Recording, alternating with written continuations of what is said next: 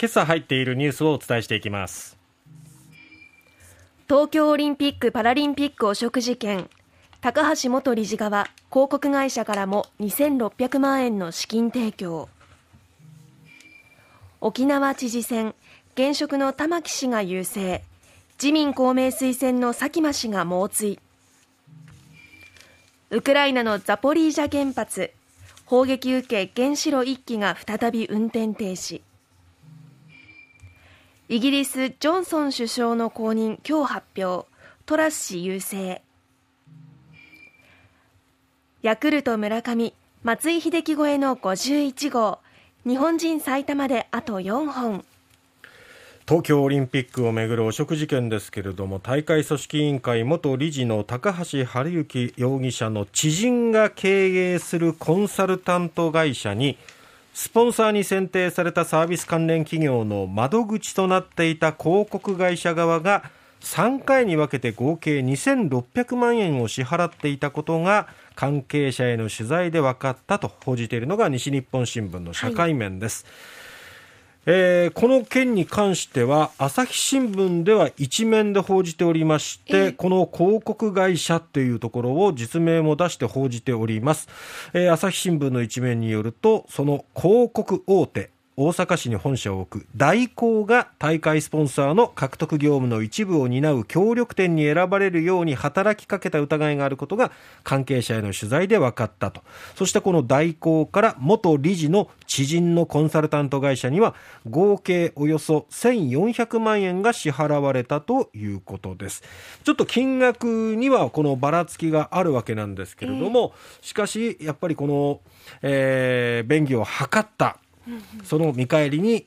現金が渡されているということですよね。その疑惑がまた浮上したということで、青木ホールディングス、角川に続いて、また新たな疑惑が浮上したということになりますよね。えー、関係者によると電通元専務の高橋元理事が大広の依頼を受けて電通側に働きかけた結果大広は協力店に選ばれたということ。でその上で大広はサービス企業のスポンサー契約を担当したと。でこの企業は数億円の協賛金を組織委員会に払い大広は組織委員会からの業務委託料を電通経由で受け取ったと。で大広はこのうち合計およそ1400万円を3回に分けて高橋元理事の知人のコンサル会社に送金したと。で知人は元理事の電通時代の後輩だったということなんですね。これは朝日新聞に一面で報じられております、はい。えー、高橋容疑者をはじめとして青木ホールディングス前会長の青木拡憲容疑者ら3人については勾留期限が明日6日に迫っております、まあ、ここまでにさらに捜査を進めて刑事処分を決めていくということですね。はいまあ、どんどんどんどんこういろんなこう闇の部分が明らかになってきています。さて、えー、続いては沖縄県知事選挙、昨日が投票開票前の最後の日曜日ということになりました、は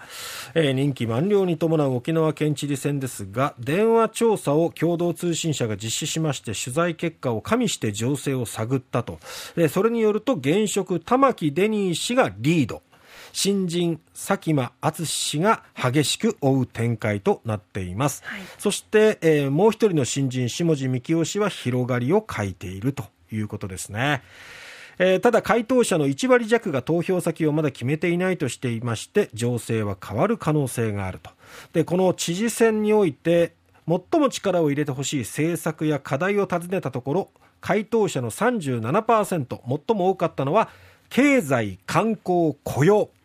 ついつい、私たちは基地問題の方に目を向けがちですけれども、もちろん関心は高いんです。普天間飛行場の移設、アメリカ軍基地問題は29%で2位なんですけれども最も多かったのは経済観光雇用やはりこの観光立国沖縄は新型コロナの打撃をね、相当に受けていますからここからのやはりこう、復活というところ、再建、ここにやっぱり期待を寄せている。えー、今度の、えー、11日日曜日に投票開票ということになります。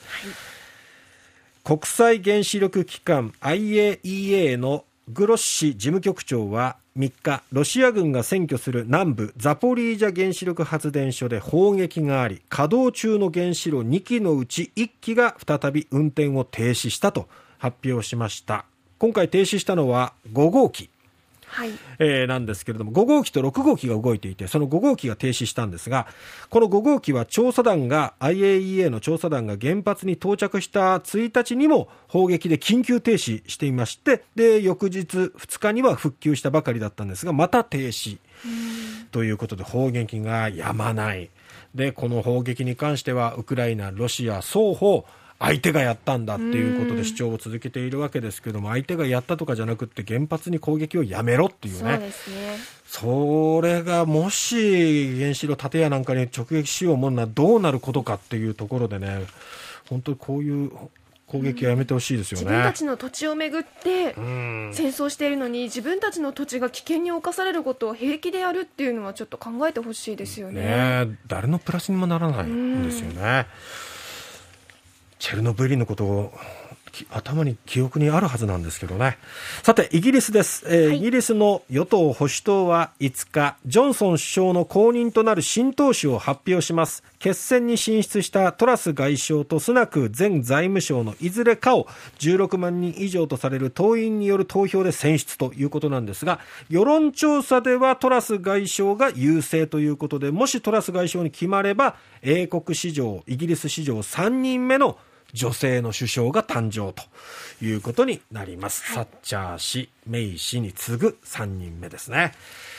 さて最後にヤクルト村上選手、やりましたはい、ねえ、松井秀喜さんの50本を上回る51号ということで、王さんが記録しているシーズン最多の日本人選手としては最多の55号にあと4本と迫っております。